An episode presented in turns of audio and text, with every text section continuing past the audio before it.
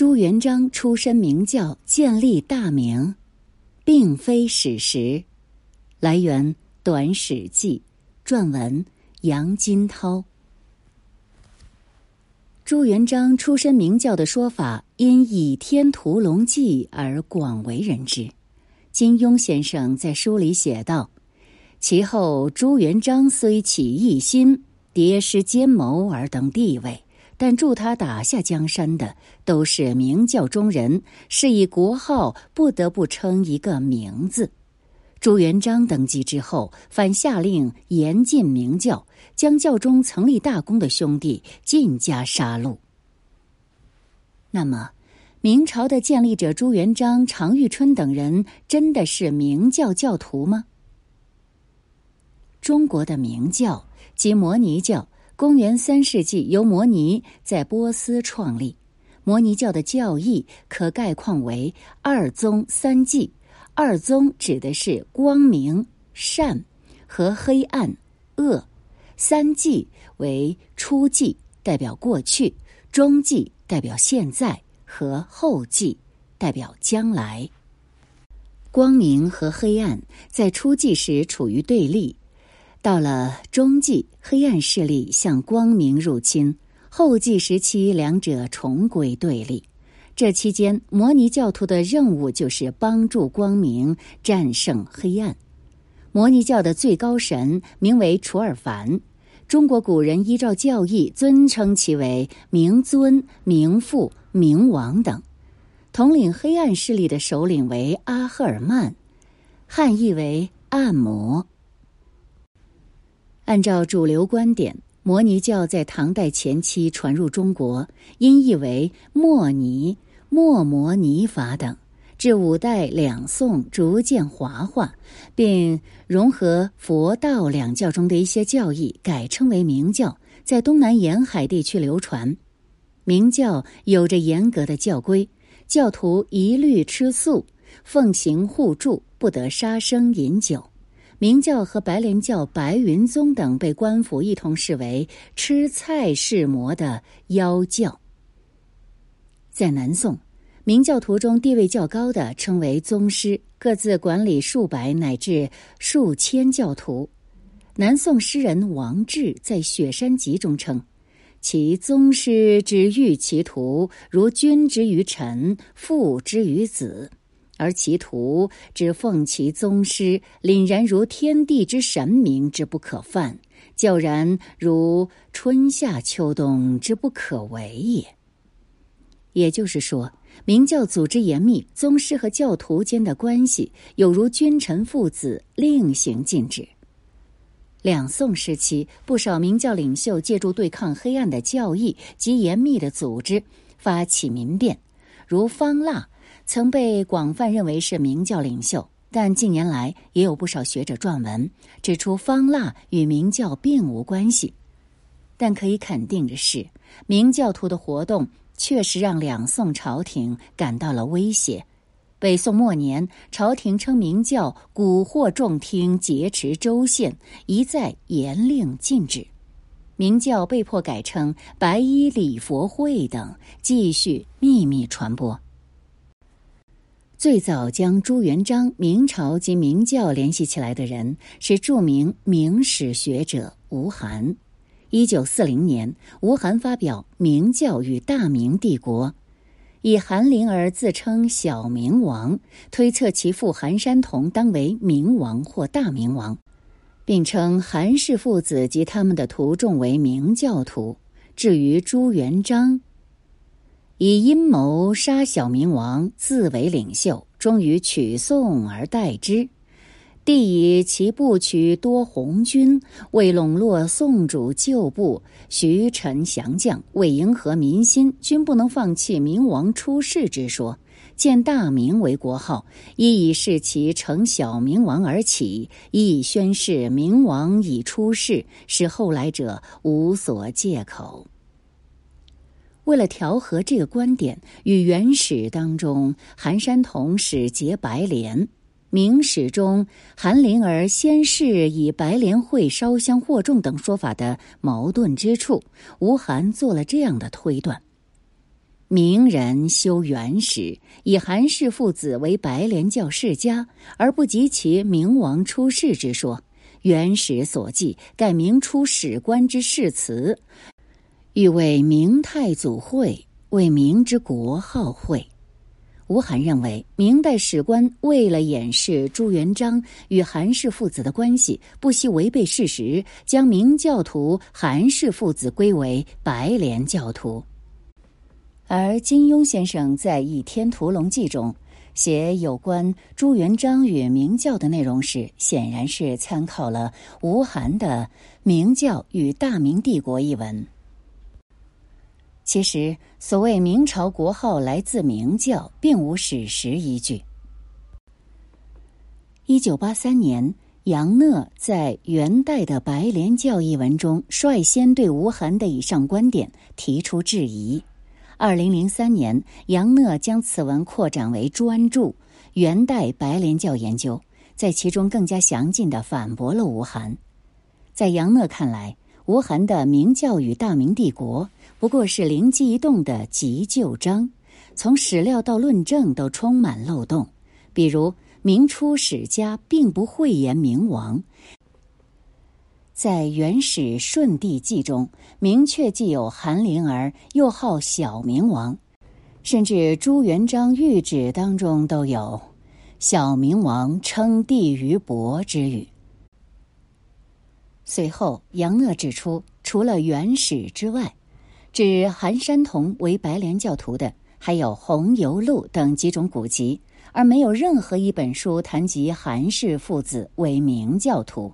据此，杨讷说：“史籍明明记载韩山童为白莲教，吴晗却舍此不顾，一下子就把明教嫁接过来，这是因为他已猜定大明国号来自明教的缘故。”最为关键的是，杨讷发现了所谓明王出世的真正出处，《大阿弥陀经》经中说：“佛言阿弥陀佛光明明利快甚，而为诸佛光明之王，其光明所照，无央数天下幽冥之处，皆常大明。”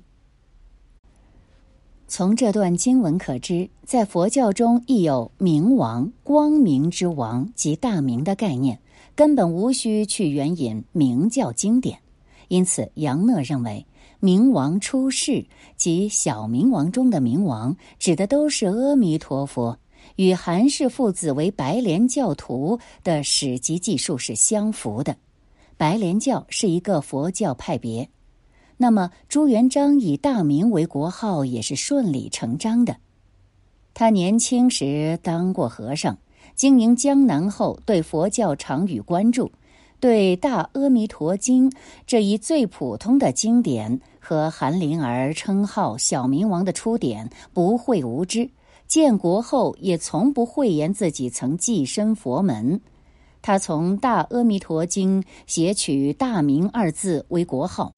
从最易为人理解的意思讲，是向臣民表示，在经历了一次人民酷信弥勒之真有、继其治世、以苏困苦的大动乱之后，新皇朝的建立是光明世界的到来，从此天下大明。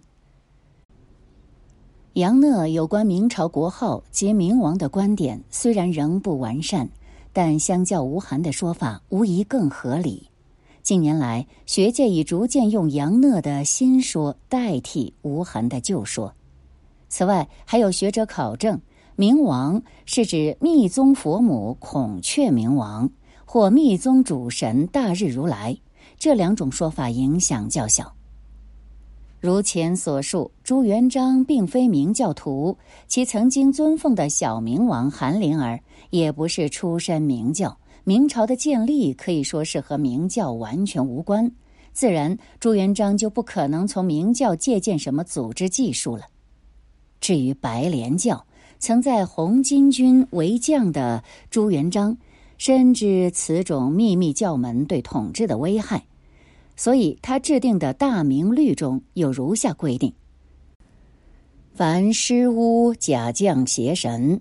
书符咒水，伏击导圣，自号端公、太保、师婆，以妄称弥勒佛、白莲社，名尊教白云宗等会，亦因左道乱政之术，或隐藏图像，烧香极重，业聚小散，详修善事，神惑人民，为首者缴，为从者各杖一百，留三千里。意思是在民间进行发放符咒、神水等巫术活动，或以白莲教、明教、白云宗等名义聚集民众，为首者处绞刑，随从者先杖责一百，再流放三千里。不过，明朝廷并没能完全禁绝明教、白莲教的传播。如永乐年间，顺天府人刘化自称弥勒佛下世。景泰年间，天台山僧人为能谋乱，称真明帝王；嘉靖年间，魏州人严浩等素以白莲教惑众，直至明末，此类民变史不绝数。简言之，朱元璋禁绝白莲教、明教等秘密教门，目的不是掩饰过往的经历，而是要清除一切可能集聚民众、威胁明廷的民间组织。蒋介石与孙中山的碰撞与冲突。来源：《东方历史评论》，撰文：罗敏。蒋介石于一九零六年经陈其美引荐，在日本人宫崎滔天家中拜会孙中山。至一九二五年三月十二日，孙中山病逝时，二人交往时间涵盖了蒋介石从二十到三十九岁早期生命史中最为关键的壮年时代。与孙中山长达二十年的交往，对蒋介石整个人生的形塑至关重要。一九三四年二月一日，蒋介石在日记中写道。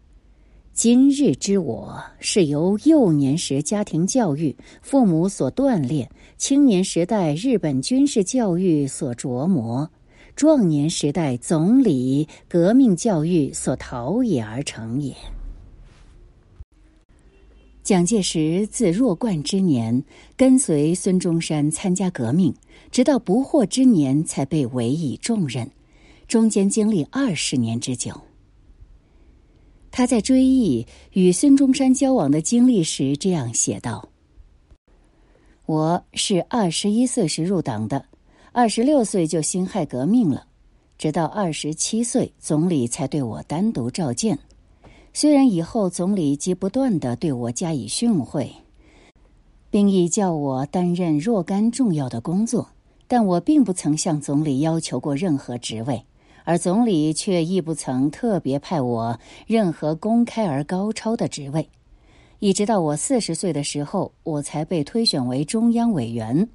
从开始入党到担任党的中央委员，这中间差不多相距了二十年之久。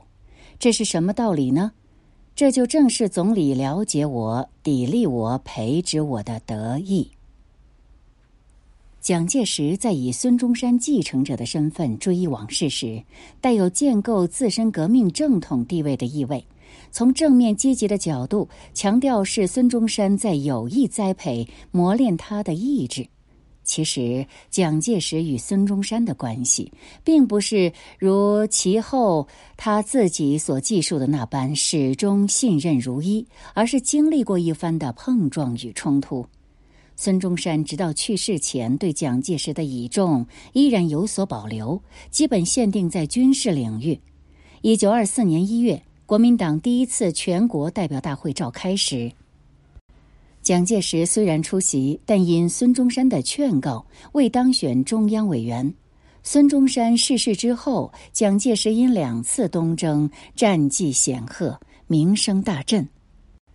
在国民党第二次全国代表大会上，全票当选为中央执行委员。由此可见，蒋介石在国民党内地位的获得是在孙中山死后，而非生前。长期以来受政治因素影响，大陆与台湾学界对孙中山、蒋介石的关系研究各走极端，呈现叛徒与信徒两种截然对立的历史评价。值得注意的是，美国学者陆培勇早在上世纪七十年代，运用心理分析的方法，通过还原蒋介石早年的生活经历，揭示了蒋介石的个性特征与政治选择之间的关系。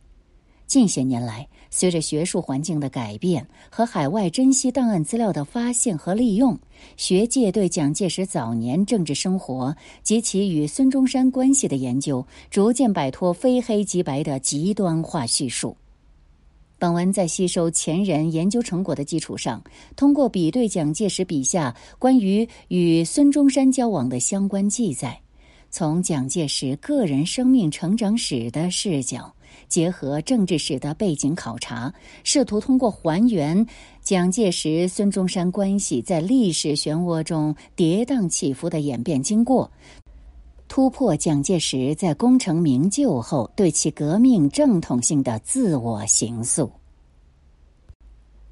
一九一六年五月十八日，陈其美的遇刺，对正值而立之年的蒋介石来说。可谓是影响其整个人生走向的关键事件。陈其美不仅是蒋介石的革命引路人，对自幼丧父的蒋介石来说，更是如父如兄般的人生导师。陈其美遇害后，蒋介石悲痛欲绝，深情怀念道：“自今以往，是将无知我之身，爱我之笃如公者矣。”陈其美的遇刺虽让蒋介石在当时悲痛万分，但在蒋介石的事后认知中，却成为他日后革命事业的崭新起点。一九二九年八月，蒋介石在追溯其革命思想之缘起时称：“陈其美遇刺之后，他以续英式革命事业自任，总理与朱同志日加器重。”于之革命基础可说立于民国二年讨袁失败之后，而成于民国五年英氏亡后，自立自强之时也。其实，陈其美去世之后，蒋介石虽然开始与孙中山建立起直接联系，但在长达七八年时间里，他与孙中山的关系一直处在若即若离状态。一九一七年十一月成立的原闽粤军是孙中山参加护法运动的重要收获。一九一八年一月，原闽粤军总司令部成立，陈炯明为总司令，邓铿为参谋长，许崇智为第二支队司令。蒋介石作为孙中山的军事幕僚，于一九一八年三月十五日到汕头就任原闽粤军总司令部作战科主任之职。蒋介石对自己刚过而立之年便能就上校参谋之，内心踌躇满志，在日记中写道：“忍耐五年，用功五年，不过三十多岁，何事不可为？何事不可成？”蒋介石在任粤军作战科主任期间，展现了他作为职业军人的良好军事素养。任职半年，便由负责参谋事务的作战科主任升任独当一面的第二支队司令官。陈炯明曾以“粤军可百败而不可无兄”之一人，赞誉蒋介石的军事指挥能力。然而，一九一八年底永泰战役惨败，使蒋介石在粤军中的处境变得微妙起来。蒋介石因战前未遵令停止进攻，在擅自攻占永泰后，又过信停战协定，以为敌无反攻之计，致使永泰得而复失。永泰战役失败后，陈炯明虽然表示非官无兄处置之失当，军事作战之不利，盖有种种主因，非战之罪，但蒋介石却感觉陈炯明对其有所疏远。一九一九年五月二日，蒋介石自沪销假回到漳州，与陈炯明交谈后，发现彼之于我，其诚信远不如前矣。十日，他又在日记中记称：“自漳州至今，疏忽已有旬日，而上下交迫，内外受攻，神经之痛苦极矣。”蒋介石因对上无法获得陈炯明的信任，对下苦于粤军内部地方本位主义的羁绊，于七月十二日自鼓浪屿继承孙中山，辞去第二支队司令官书。蒋介石在粤军中的发展受挫后，开始考虑筹措费用，游历欧美三年再定进退。而蒋介石之游学欧美的人生规划。遭到了孙中山的反对，孙中山因需要蒋介石在国内助理军事，不许其远离，既不愿回粤寄人篱下，出国游历又遭中师否决。已过而立之年的蒋介石痛感世界之大，竟无届时立足之地也，陷入茫然不知所从的人生危机之中。正当蒋介石混迹上海。对人生感到茫然、愁闷、抑郁之际，孙中山正寓居上海，著书立说，阐释自己的革命主张，坚定党人的革命信仰。孙文学说出版后，一九一九年九月一日，他曾致函革命党人于右任，解释其在上海著书的目的，说：“吾党同志向多见道不真，故虽锐意进取，而无独守主张之勇气继之。”每至中途而彷徨，因之失其所守，故闻近著《孙文学说》一卷，除去其谬误，以立其信仰之基。蒋介石虽然读过《孙文学说》，但并未坚定其对党义信仰。他在日记中悲叹道：“若学未足，时未热，仍不免为党义所动，入此漩涡而不能脱离。”是则学业将为主义所害，使我之大不幸。然而，吾可如何也？茫茫前途，不知何所抵止也？悲不自胜。失去人生方向的蒋介石，在建设力量与破坏力量之间挣扎。他对孙中山的态度，也在消极与积极间徘徊。见宗师对自己不离不弃。恳恳施教，重复之状，他内心感到惭愧不已，恐不负其所望也。他对孙中山在日本友人面前对自己称许益甚、垂爱之状不可言喻，更感自愧殊无以当忠师之赞也。蒋介石在对孙中山失事弥堵的同时，对孙中山命其入闽筹划辅佐军事，却始终视为畏途。一九二零年四月八日，他在孙中山、陈炯明、许崇智、朱执信、廖仲恺等多方催促下，勉强同意赴闽一行。但他于十一日抵漳州，仅停留几天，便有如坐针毡之感。于十六日便不辞先行。五月间，孙中山又借探病之机，劝蒋介石身体痊愈后和自己一同赴漳州，指挥粤军回粤作战。孙中山之所请，让蒋介石颇感为难。应命则不堪为怀，逆命则情实难却，为之奈何？六月中旬。蒋介石得知孙中山以无意复闽而命我独往，内心更加不情愿，表示于绝技不复闽，为人做嫁衣裳，以作恋战之马。蒋介石以身体不适为由，拖延了三周之后，才在孙中山的一再催促下，于七月八日离沪复闽。陈炯明当时只在保全实力，借机向孙中山要求详谢接济，实际并无回粤之志。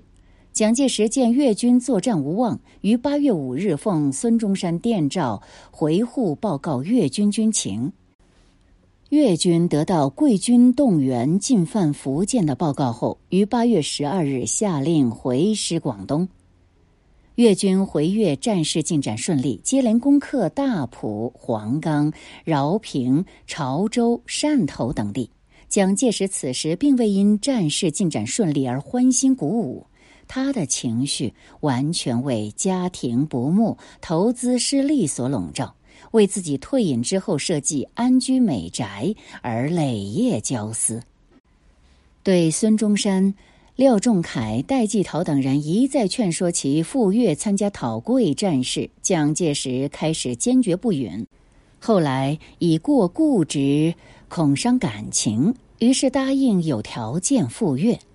因为蒋介石执意反对赴粤，孙中山只好让步。九月二十二日，电召蒋介石赴上海商议出处，让其在俄国、四川、广东三地任选其一。蒋介石权衡之后认为，去粤则公益大而个人损失不小；去蜀则是我所愿，唯去俄以同行者非之交，暂不能行。蒋介石本打算去四川，但因廖仲恺坚决主张他赴粤，加之受朱执信在虎门遇难所激励，于十月五日抵达汕头，参加讨桂之役。蒋介石率领第二军从老龙出发，攻克河源、惠州，顺利攻占广州。此时，蒋介石在孙中山的心目中已成为继朱执信之后最为信任的军事人才了。十月二十九日，孙中山在致蒋信中称：“执信忽然猝折，使我如失左右手。”既无党中之兵士，而且能肝胆照人者，今已不可多得。为兄之勇敢程度与直信比，而知兵又过之。孙中山在称赞蒋知兵之长的同时，也指出其性格方面之短。兄性刚而急俗过甚，故常举与难合。希望蒋介石能站在为党负重大之责任的立场上，牺牲个人成见，与陈炯明精诚合作。认为只要陈炯明能在主义政策与我一致，服从我三十年来共和主义，其在言论方面是否违背自己无关紧要。